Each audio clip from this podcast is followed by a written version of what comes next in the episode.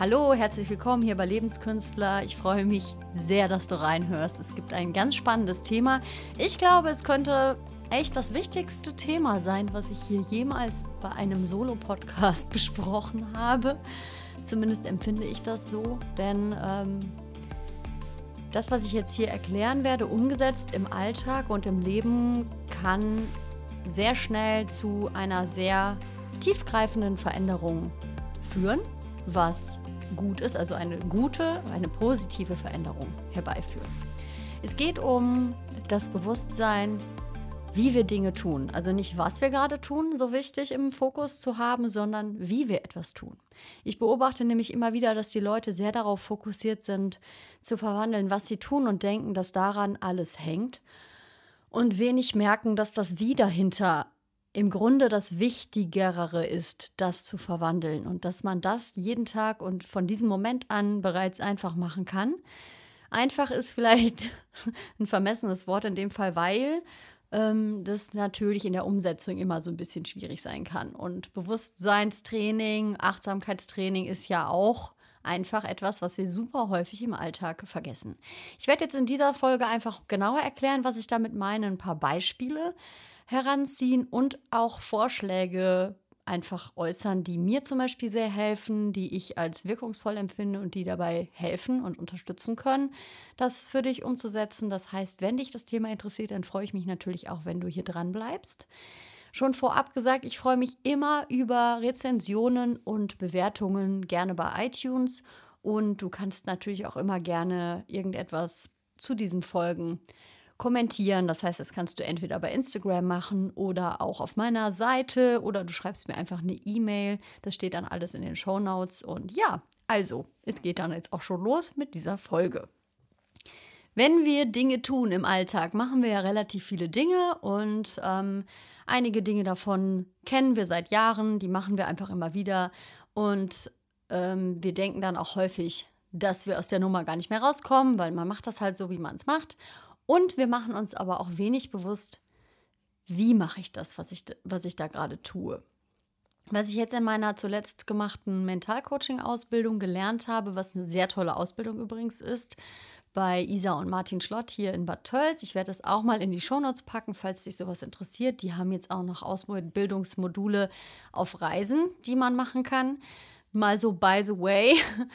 Auf jeden Fall ähm, Mal ganz allgemein betrachtet, was wir jeden Tag so tun, da hast du bestimmt so eine Auflistung und Aneinanderreihung an Tätigkeiten. Du stehst morgens auf und da fängt es dann schon an mit äh, vielleicht einer Morgenroutine und dann geht es weiter. Du machst dir vielleicht einen Kaffee, einen Tee oder ähnliches, machst dich fertig zur Arbeit, gehst zur Arbeit, vielleicht arbeitest du auch von zu Hause aus. Also ein ganz normaler Tag hat beinhaltet sehr viele Tätigkeiten unterschiedlicher Art und häufig denken wir, dass wir da ansetzen müssten, um unser Leben zu verändern. Wenn wir zum Beispiel nicht mehr ganz glücklich sind mit unserem Leben, dann gehen wir natürlich davon aus, dass das, was wir haben, anders werden muss. Was ein schnellerer Weg ist, dass wirklich Dinge sich verändern, ist das, wie du etwas tust, zu verändern. Also das greift so krass aufs Leben ein und ich habe das jetzt bei mir zum Beispiel tiefgreifend gemerkt, wie viel mehr Entspannung und Glück und Energie und auch einfach tolle Stimmung ich für mich kreiert habe, weil ich einfach das für mich umsetzen konnte. Endlich mal. Und das ist eine Übungssache. Trotzdem kannst du entscheiden, wie du etwas tust. Also selbst bei einer unliebsamen Aufgabe. Gehen wir jetzt mal einfach wieder da wieder das Beispiel putzen, weil das von mir somit ein Lieblingsbeispiel ist, weil ich es immer blöd fand. Ich fand es immer blöd, diese Aufgabe im Haushalt zu haben und habe da durchaus immer wieder so meine Herausforderungen damit und ich nehme das einfach mal her. Ähm, wenn du damit gar kein Problem hast, hör einfach erstmal zu, weil das kann man auf alles übertragen. Also, angenommen, putzen geht gar nicht, richtig, finde ich richtig blöd, ähm, dann kannst du einfach schauen, du hast immer mehrere Möglichkeiten. Erstmal, keiner zwingt dich dazu zu putzen, nur die Konsequenzen müsstest du natürlich tragen, wenn du nicht mehr putzt. Dass es halt sehr schmuddelig ist, dass du dich vielleicht nicht mehr wohlfühlst, dass vielleicht auch dein Partner an die Decke geht, weil er das dann auch blöd findet und das von dir erwartet, weil du schon, schon über die Jahre dich vielleicht in diese Rolle reinmanövriert hast und dass das einfach unterbewusst halt so ein, so ein Deal ist. Das habt ihr, ohne darüber bewusst zu sprechen, einfach so abgemacht. Und das ist, also da hat man natürlich auch ganz schnell so ein Frauenbild, wo es, was viele Frauen eigentlich gar nicht mehr so wollen. Also, dass die Frau für den Haushalt zuständig ist, ist natürlich auch einfach ähm, etwas, wo viele Meinungen schon drüber hängen. Und ähm, es könnte zum Beispiel auch einfach sein, dass du Putzen gar nicht so blöd findest, aber diesem Bild trotzdem nicht entsprechen möchtest, was bei mir immer so ein bisschen der Fall ist. Jedenfalls hast du auf jeden Fall die Wahlmöglichkeit, dass, wie du etwas tust, wenn du es denn dann machst. Also, wenn du es machst, kannst du verändern, wie du es machst. Du kannst zum Beispiel, wenn du putzt und total wütend dabei wirst und dir genau diese Bilder immer machst und dann innerlich Vorwürfe gegen deinen Partner hast und überhaupt gegen die ganze Welt. Alles ist blöd, ne? Kennen wir ja manchmal, wenn das einmal anfängt. Alles ist, alles ist blöd. Das kannst du natürlich, weil du es ja so machst, auch anders machen. Du kannst dir bewusst machen, wie schön du deine Wohnung, also wie dankbar du für deine Wohnung bist, dass du danach dich wohlfühlst, dass du das für dich machst, damit du ein sauberes Zuhause hast und es magst, wenn alles einfach blitzeblanke sauber ist. Das ist ein anderes Wie. Also du machst es einfach anders. Du verwandelst das, wie du etwas tust. Das kann man übertragen auch auf Menschen, die zum Beispiel Ängste haben und Menschen, die keine Ängste haben. Bei einem simplen Beispiel wie einer kleinen Höhenangst. Wir reden jetzt noch nicht von diesen wirklich handfesten Ängsten, sondern ähm, ein bisschen ein mulmiges Gefühl. Zum Beispiel in der Kletterhalle, in der Boulderhalle oder wo auch immer. Was auf jeden Fall sicher ist, ist, dass Leute, die nicht diese Ängste und Gedanken haben, ganz andere Bilder im Kopf haben, sich andere Gedanken machen, vielleicht auch andere Sätze im Kopf haben, also je nachdem, auf welcher Ebene du gut funktionierst. Das, wie die etwas tun, ist zum Beispiel vielleicht einfach zielführend. Die schauen sich die nächsten zwei, drei Griffe an, sind darauf fokussiert und kein anderer Gedanke hat darin Platz. Menschen, die Höhenangst haben, haben irgendwann nur noch Platz im Kopf für Bilder von äh, Horrorszenarien, wie sie runterfallen, stürzen, jegliche Art von Verletzungen, äh, Schweiß wird ausgeschüttet, der Körper verkrampft. Also du siehst schon, das ist einfach nur eine Art und Weise, Dinge zu tun. Also das Wie ist in beiden Fällen sehr unterschiedlich. Und das ist etwas, was wir Menschen, weil wir lernfähig sind, lernen können. Wir können immer Dinge, die ungünstig sind, verlernen und Dinge, die günstig sind, lernen.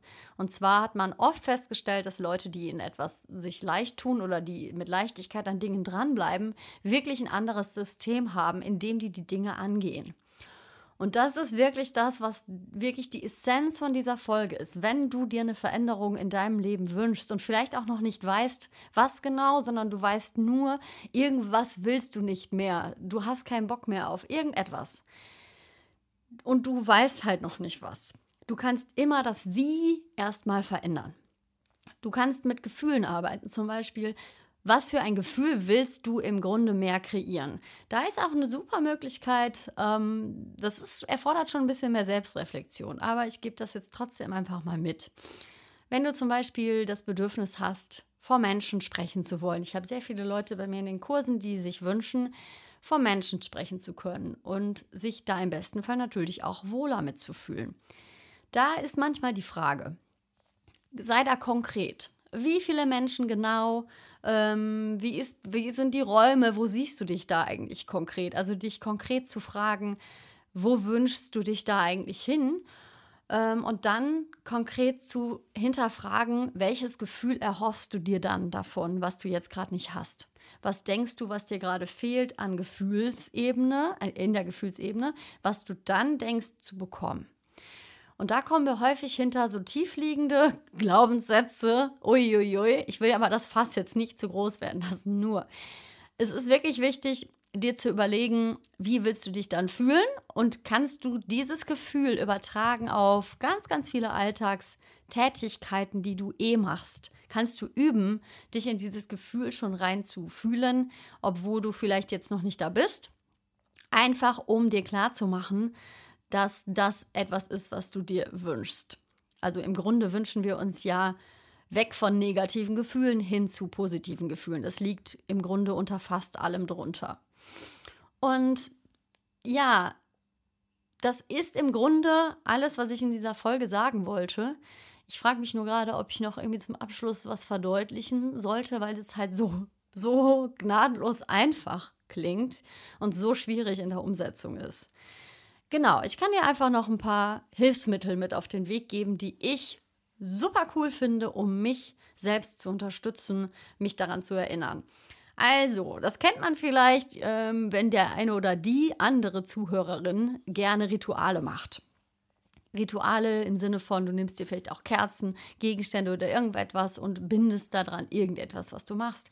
Das kannst du einfach mit einem Symbolakt für diese Umwandlung von dem Bewusstsein von zu was du tust hin zu wie du etwas tust. Einfach eine Kerze kaufen und die sinnbildlich dafür immer wieder anzünden und dich damit erinnern daran, dass du das gerade verwandeln möchtest. Das ist eine super Hilfe für dein Unterbewusstsein, weil die, das Unterbewusstsein in dem Moment, wo du die Kerze anmachst, ja fokussiert ist auf dieses Thema.